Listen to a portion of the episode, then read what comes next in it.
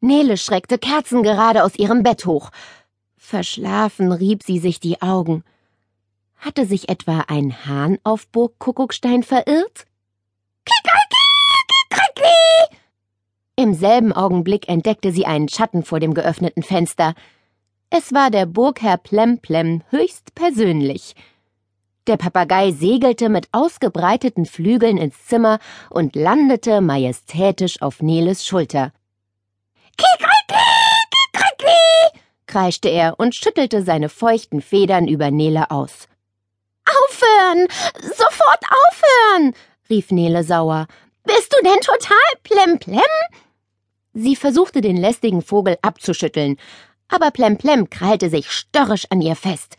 Dabei krähte er so laut, als wollte er eine ganze Hühnerfarm aufwecken. Schnabel halten! tönte es von der Zimmertür. Sonst gibt es eine Woche keine Walnüsse. protestierte der Papagei und klappte seinen Schnabel zu. Beleidigt hüpfte er auf Neles Kopfkissen und verzog sich unter ihre Bettdecke. Oh, danke, Tante Adelheid, stöhnte Nele erleichtert. Du hast mich gerettet.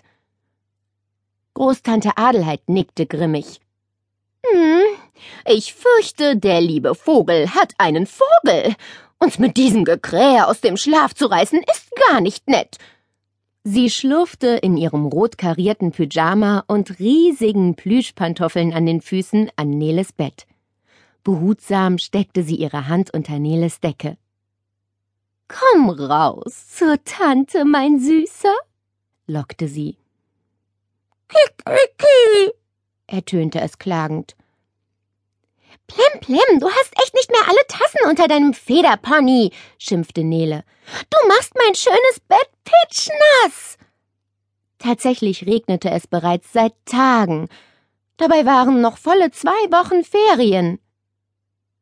Lass Plemplem alleine weiter zicken, schlug Adelheid vor.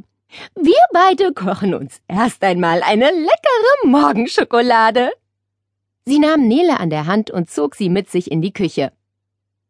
Plemplem geht mir total auf den Senkel, beschwerte sich Nele.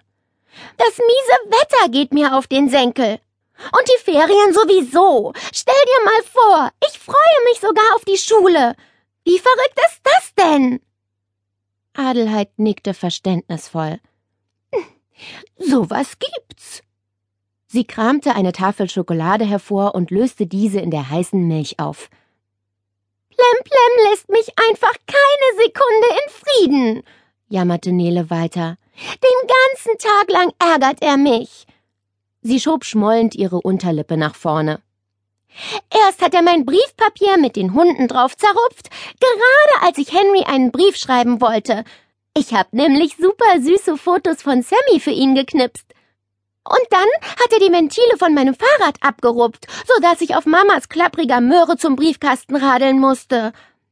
Unentwegt fällt ihm ein neuer Streich ein. Sie begann wütend mit dem Löffel in ihrem Becher Schokolade zu rühren. Plemplem ist gar kein Burgherr. Der ist ein Burgbaby. Ein ganz besonders nerviges. Sie nahm einen Schluck von dem süßen, heißen Getränk. Mmm, schlürfte sie. Schon eine ganze Weile wohnte Nele mit der ganzen Familie Winter und Hund Sammy auf Burg Kuckuckstein. Großtante Adelheid hatte den alten Kasten, wie sie die Burg liebevoll nannte, nämlich geerbt.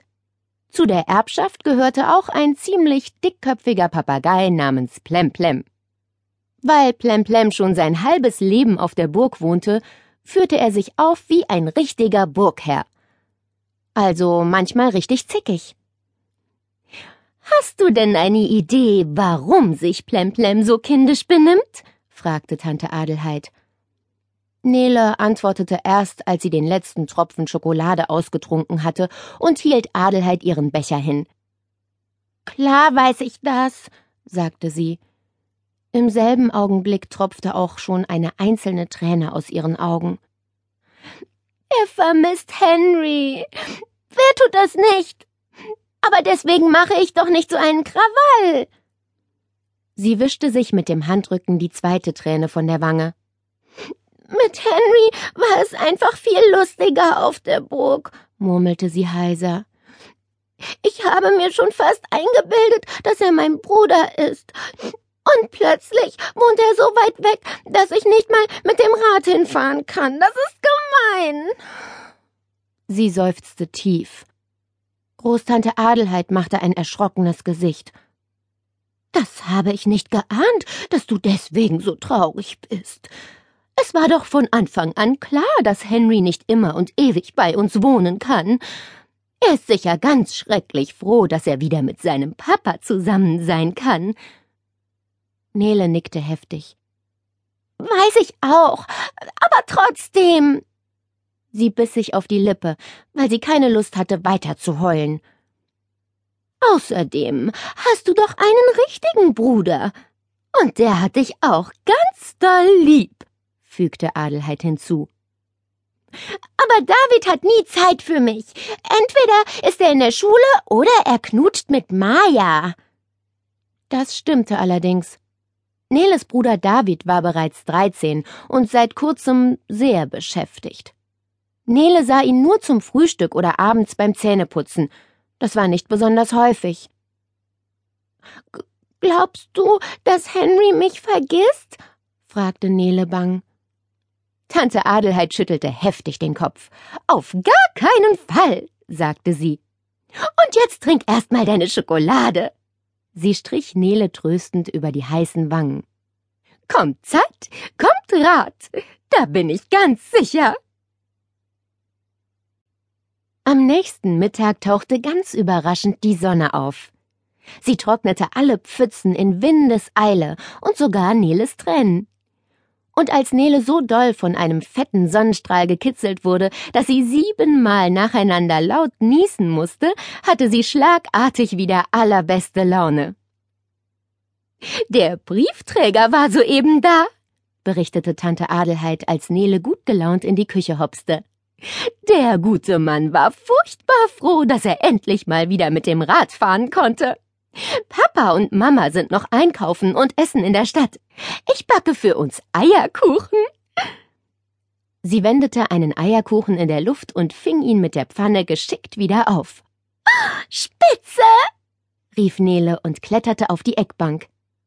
Augenblicklich lief ihr das Wasser im Mund zusammen. Adelheids Eierkuchen waren genauso köstlich wie ihr Kakao. Was ist das denn? Auf ihrem Platz lag ein dicker Umschlag. Henry hat ja geschrieben, schrie sie begeistert und riss den Brief auf. Als erstes fiel ein Lesezeichen heraus. Guck mal, wie süß! Das Lesezeichen hatte die Form einer Burgzinne und war mit Hunden und Papageien verziert, die Sammy und Plemplem zum Verwechseln ähnlich sahen. Ich wusste gar nicht, dass Henry so gut zeichnen kann, staunte Nele und kippte den Inhalt des Umschlags auf dem Küchentisch aus. Auf ein Stück Pappe waren Walnüsse in Herzform aufgeklebt.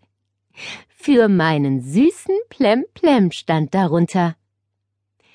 Außerdem gab es in Butterbrotpapier eingewickelte Leckerlis für Sammy. Und für mich einen Brief, jubelte Nele. Sie begann ihn auf der Stelle zu lesen.